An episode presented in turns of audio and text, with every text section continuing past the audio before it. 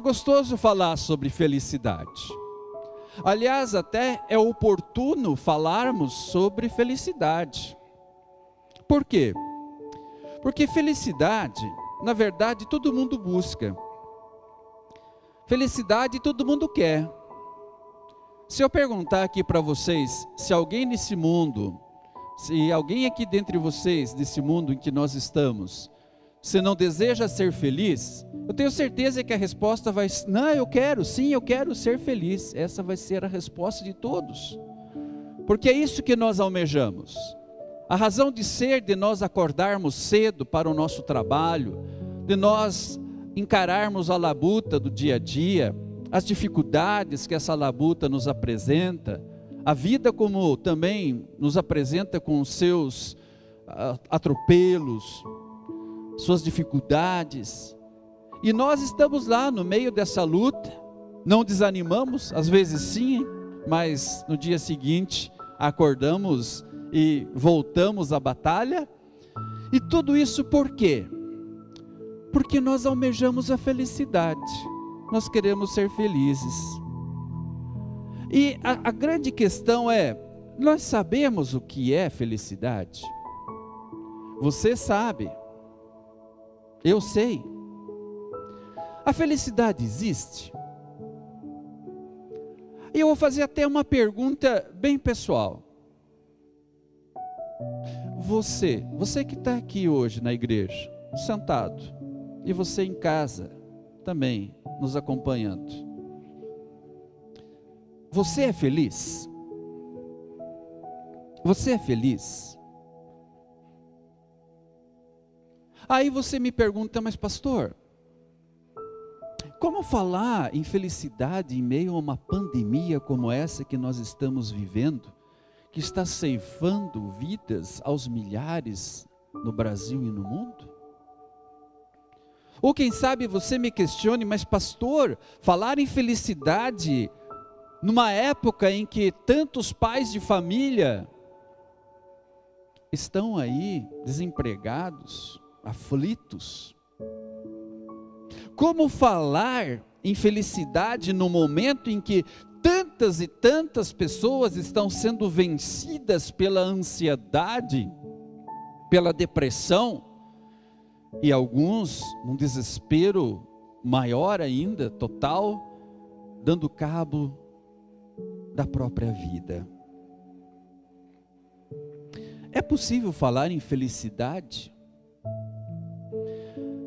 Eu falo para vocês que eu tenho um desejo muito grande. E esse desejo, ele na verdade tem a ver com o que nós acabamos de cantar. Eu quero ser feliz. Se eu já sou feliz, eu quero permanecer feliz. Se eu ainda não sou feliz, um dia eu quero chegar lá. Mas apesar de tudo, eu ainda alimento esta vontade e esse desejo de ser feliz. Mas reparem vocês que existe um acréscimo aqui em nosso tema eu quero ser feliz, mas diz o texto de verdade. Diz o nosso tema de verdade. Não de mentirinha. Não passageira, uma felicidade passageira. Não, eu quero uma felicidade que realmente preencha o meu ser. E aí então nos deparamos com essa música. Esse hino que nós acabamos de cantar, que nos preparou para a mensagem de hoje, gravada em 75, como eu já dito aqui pelo grupo chamado Os Incríveis, e aí posteriormente, então, o Padre Zezinho é, fez uma adaptação para essa música ser usada nos momentos de adoração a Deus. E aí vocês vejam que nessa música existe uma ênfase relacionada à felicidade. Diz ali: Cristo é a felicidade. Cristo é a felicidade. O caminho para a felicidade passa necessariamente por Jesus. Aí então você começa a pensar, refletir sobre essa questão da felicidade, e começa a pensar, mas por que que em certos momentos da vida parece que a felicidade teima em escapar de entre os nossos dedos, de entre as nossas mãos? Parece que ela está ali na nossa mão segura e de repente ela parece criar asas e voar. Aí a gente pensa, bom, é, eu resolvendo esse problema, resolvendo essa questão, eu vou ser feliz. Aí você resolve, mas surgem outros problemas, outras questões a serem resolvidas. É o filho que ficou doente, o carro que quebrou, o familiar que está precisando de uma ajuda, quem sabe financeira. É o plano, o sonho que você arquitetou que teve que ser adiado estava ali, pertinho, você já estava sentindo praticamente o cheiro deste sonho, tão perto de você, o sonho da felicidade, e de uma hora para outra ela escapou de você. É difícil ser feliz, é complicado. E é interessante que quando Deus colocou Adão e Eva no jardim do Éden, a intenção de Deus, a primeira de todas elas, foi fazer com que Adão e Eva sentissem completamente felizes, satisfeitos naquele jardim. Aliás, Deus preparou tudo para que essa felicidade fosse completa. Tanto é que Deus criou o homem no sexto dia da criação, ou seja, depois que a casa estava toda pronta, arrumada, bonita, vistosa, aí Deus cria o ser humano à sua imagem, e posteriormente, da costela de Adão, ele faz a Eva, e fez Deus os dois para a felicidade porque o Adão estava feliz, mas não muito, faltava uma companheira que ele fosse idônea, e Deus disse: então não é bom que o homem esteja só, vou fazer uma companheira para ele. E a felicidade, então, estava ali reinando, mas não por muito tempo, e vocês sabem disso. Assim como a escuridão se dissipa diante dos primeiros raios solares, assim também aquele estado de felicidade total se dissipou quase que por completo diante da queda em pecado e somente através de Jesus, quando Jesus então cumpre a promessa e vem a promessa feita a Eva no jardim, e finalmente o descendente da mulher vem a esse mundo, morre na cruz, aí então a possibilidade da felicidade é restaurada. Mas mesmo assim, essa felicidade ainda não é completa, ainda ela é parcial. E ela só vai ser total e completa quando nós nos livrarmos deste corpo impregnado pelo pecado. Aí sim, nós vamos chegar lá no céu e desfrutar de uma felicidade total, a mesma desfrutada por Adão e Eva antes da queda em pecado. Mas eis que de repente nós temos aqui uma passagem bíblica que fala assim: olha, não fique decepcionado.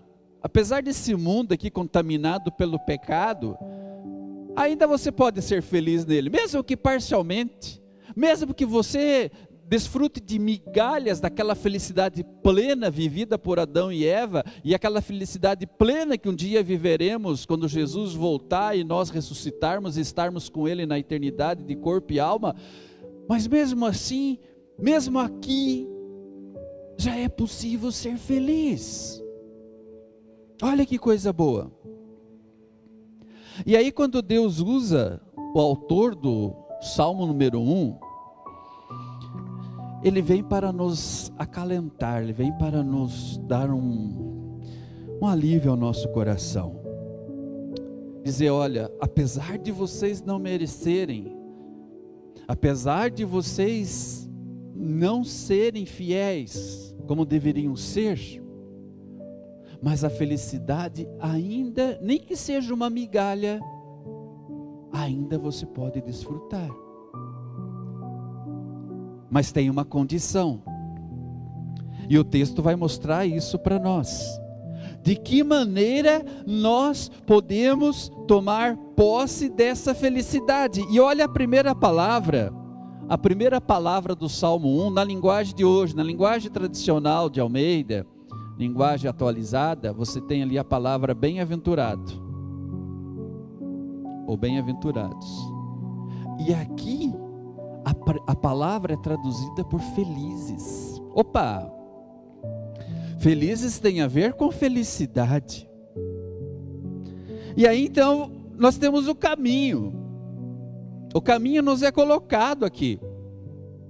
Como é que nós podemos desfrutar e tomar posse dessa felicidade reconquistada por Cristo, restaurada por Cristo lá na cruz, graças a Ele ainda nós podemos viver e ser felizes, mesmo que não na sua totalidade.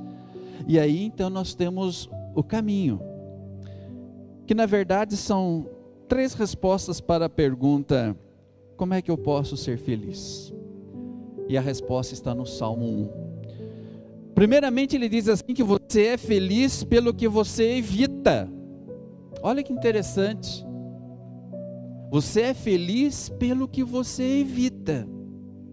Olha, ele fala em bem-aventurança, ele está tratando aqui dessa temática da felicidade, e ele diz que você é feliz quando você evita andar no conselho dos ímpios, ou seja, não se deixar levar pelos conselhos dos maus, e maus conselhos e maus conselheiros nós temos uns montes, não é verdade? Jovens, adultos, crianças, maus conselheiros nós temos aos montes. Então, está dizendo aqui, você é feliz quando você evita andar no conselho dos ímpios, você não se deixa levar pelos conselhos deles. Você é feliz quando você não se detém no caminho dos pecadores, ou seja, quando você não segue o exemplo dos que não querem saber de Deus. E é interessante que quando nós estamos é, num grupo que nem todos ali são de Deus, como a tendência da gente, a tentação que a gente tem é, é querer entrar na, na, de, na, na deles, né? entrar, agir como eles agem usar os termos chulos que eles usam. E aí a gente esquece de que a, o caminho da felicidade passa pelo evitar, não se deter no caminho dos pecadores, não seguir o exemplo dos que não querem saber de Deus. Mas tem aqui mais um, uma terceira coisa, um terceiro item muito importante sobre essa questão da felicidade. É feliz aquele também que não se assenta na roda dos escarnecedores. E quem são os escarnecedores? São, são aqueles que zombam de tudo o que é sagrado. E o que tem de gente na mídia zombando do que é sagrado é uma grandeza. Até nós, de vez em quando, tiramos sarros das coisas sagradas, das coisas que envolvem a nossa religiosidade. Não se detém no caminho dos pecadores, não se detém e nem se assenta no, na roda dos escarnecedores. Quer dizer, não se junta com os que zombam de tudo que é sagrado. Em outras palavras, o que o salmista está dizendo é o seguinte: que não há felicidade no pecado. Talvez até as pessoas se divirtam em deixar-se levar pelos conselhos do mal ou pelos conselhos maus.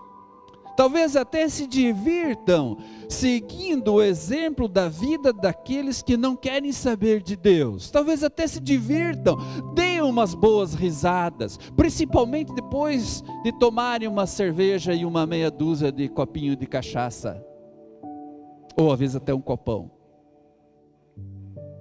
Aí a felicidade parece que se instalou ali. Aí é risada para tudo que é lado. Até se divirtam, quem sabe, eh, zombando de tudo que é sagrado, zombando das coisas de Deus. Talvez até se divirtam. Mas o termo que eu usei foi divir, divirtam, diversão. Eu não falei a palavra felicidade, pois diversão não tem nada a ver com felicidade. A diversão é passageira. O estado de diversão passa rapidamente, mas o estado de felicidade é para ser permanente. Então você é feliz pelo que você evita. Mas não só isso. Reparem vocês que tem mais. Nós não estamos falando sobre felicidade, não é isso que todos nós queremos, sermos felizes, e estamos vendo o caminho para isso acontecer na nossa vida. Já vimos o primeiro passo. O primeiro passo é que nós somos felizes pelo que nós evitamos. O segundo passo é você é feliz pelo que você faz. Está aqui no versículo 2.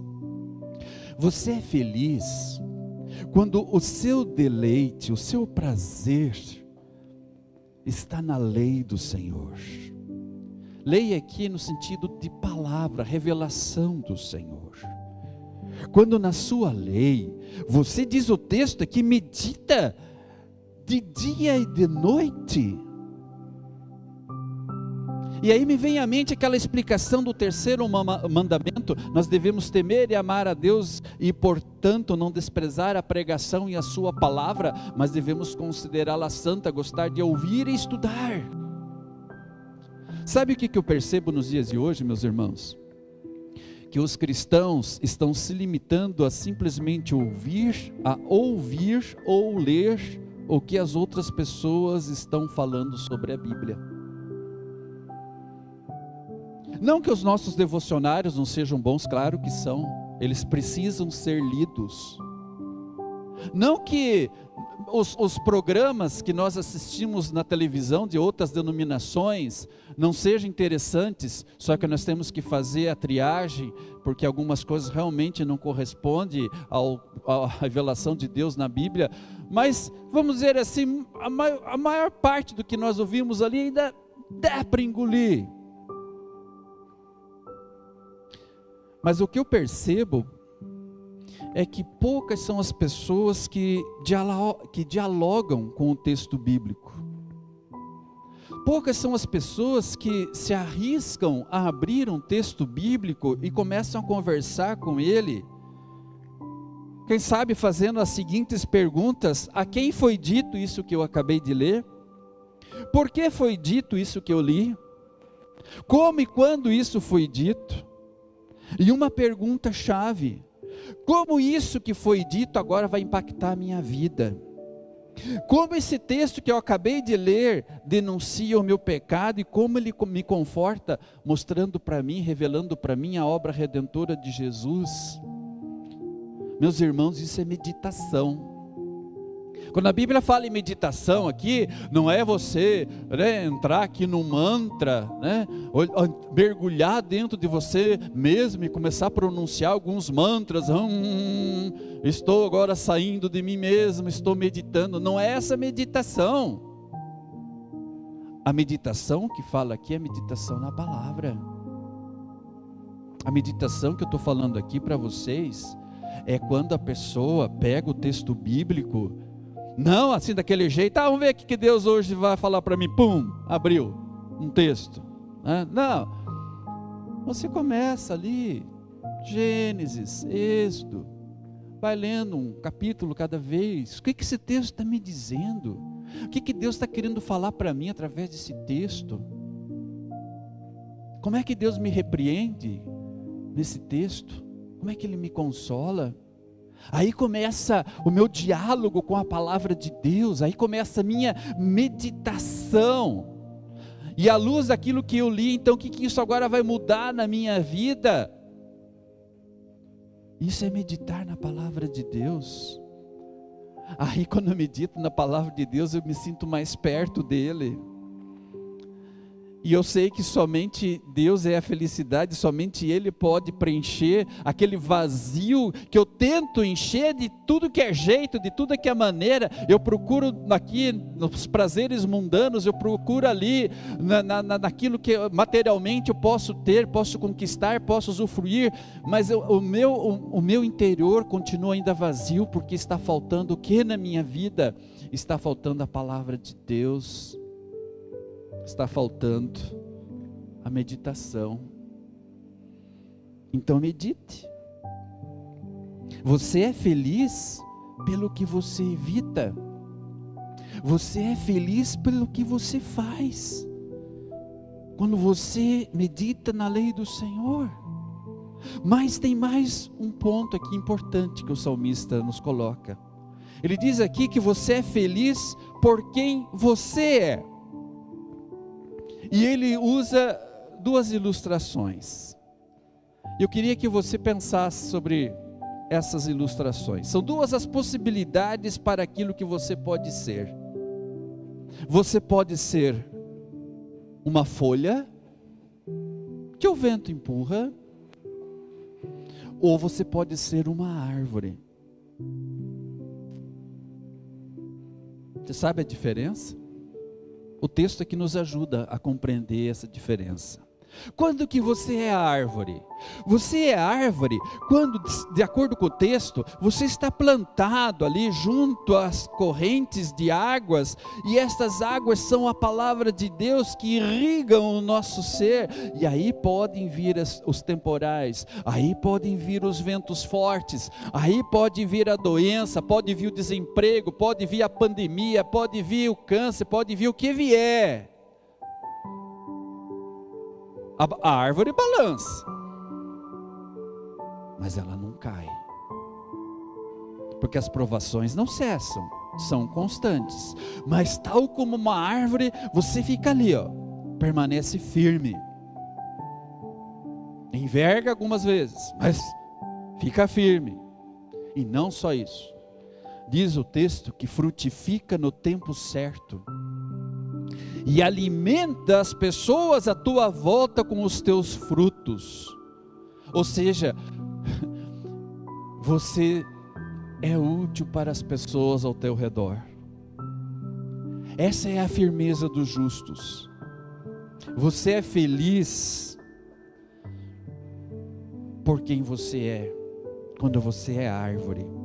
Mas diz o texto que existe uma outra possibilidade, principalmente para os ímpios. Diz ali que eles são como a folha, são fracos, são instáveis. Gente, para que serve uma folha a não ser para você exercitar o braço para varrer? Não é verdade? Aquelas folharadas que junta ali, né? Que junta ali na calçada, que junta ali na grama.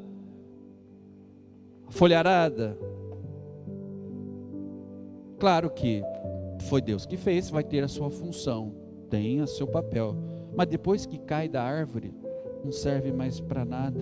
Talvez para esterco, como alguns fazem, né? para dar uma reforçada na terra. E aí nós temos um contraste.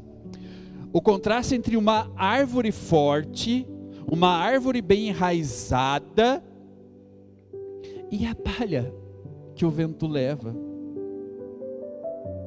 a palha que não tem raiz, a palha que não tem vida, a palha que não permanece firme, a palha que não resiste às pressões que vêm de fora. E assim são muitas pessoas. Palha. Palha. Vão para onde o vento empurra. O vento bate para cá, vai para cá vento bate para lá, vai para lá.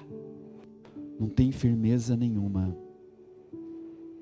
E aí a palavra de Deus diz e mostra como são os justos árvores, como são os ímpios palha. Aliás, até eu queria colocar aqui que vale a pena ressaltar: se nós justos somos árvores, lembre-se vocês que se somos tais, se somos árvore, nós somos assim porque a, esta árvore foi plantada. Você não é árvore nativa, não, você não é uma árvore nativa, não. Deus Espírito Santo fez de você uma árvore frutífera quando plantou em você a semente da fé em teu coração.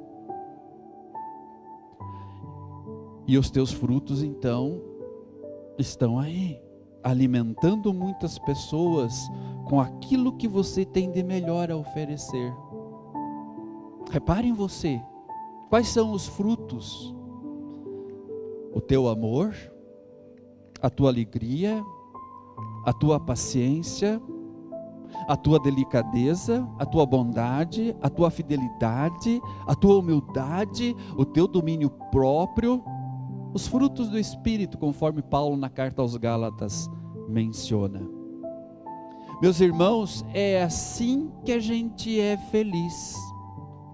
Quando nós somos árvores frutíferas quando nós temos algo a oferecer às pessoas à nossa volta, só se é feliz de, de verdade frutificando. E frutifica aquele que medita na palavra de Deus, somente esse frutifica. Somente aquele que faz da palavra de Deus o seu alicerce de vida frutifica. Somente esse é capaz de dar os frutos sobre os quais a palavra de Deus aqui menciona. E lembre-se que também uma árvore pode ser, uma árvore bonita, ela pode secar. E ela seca quando ela deixa de ser irrigada, quando ela deixa de receber os nutrientes necessários para que ela possa se desenvolver e continuar frutificando, produzindo frutos. Como nós precisamos da palavra de Deus como nós somos dependentes desse Deus. Cristo é a felicidade.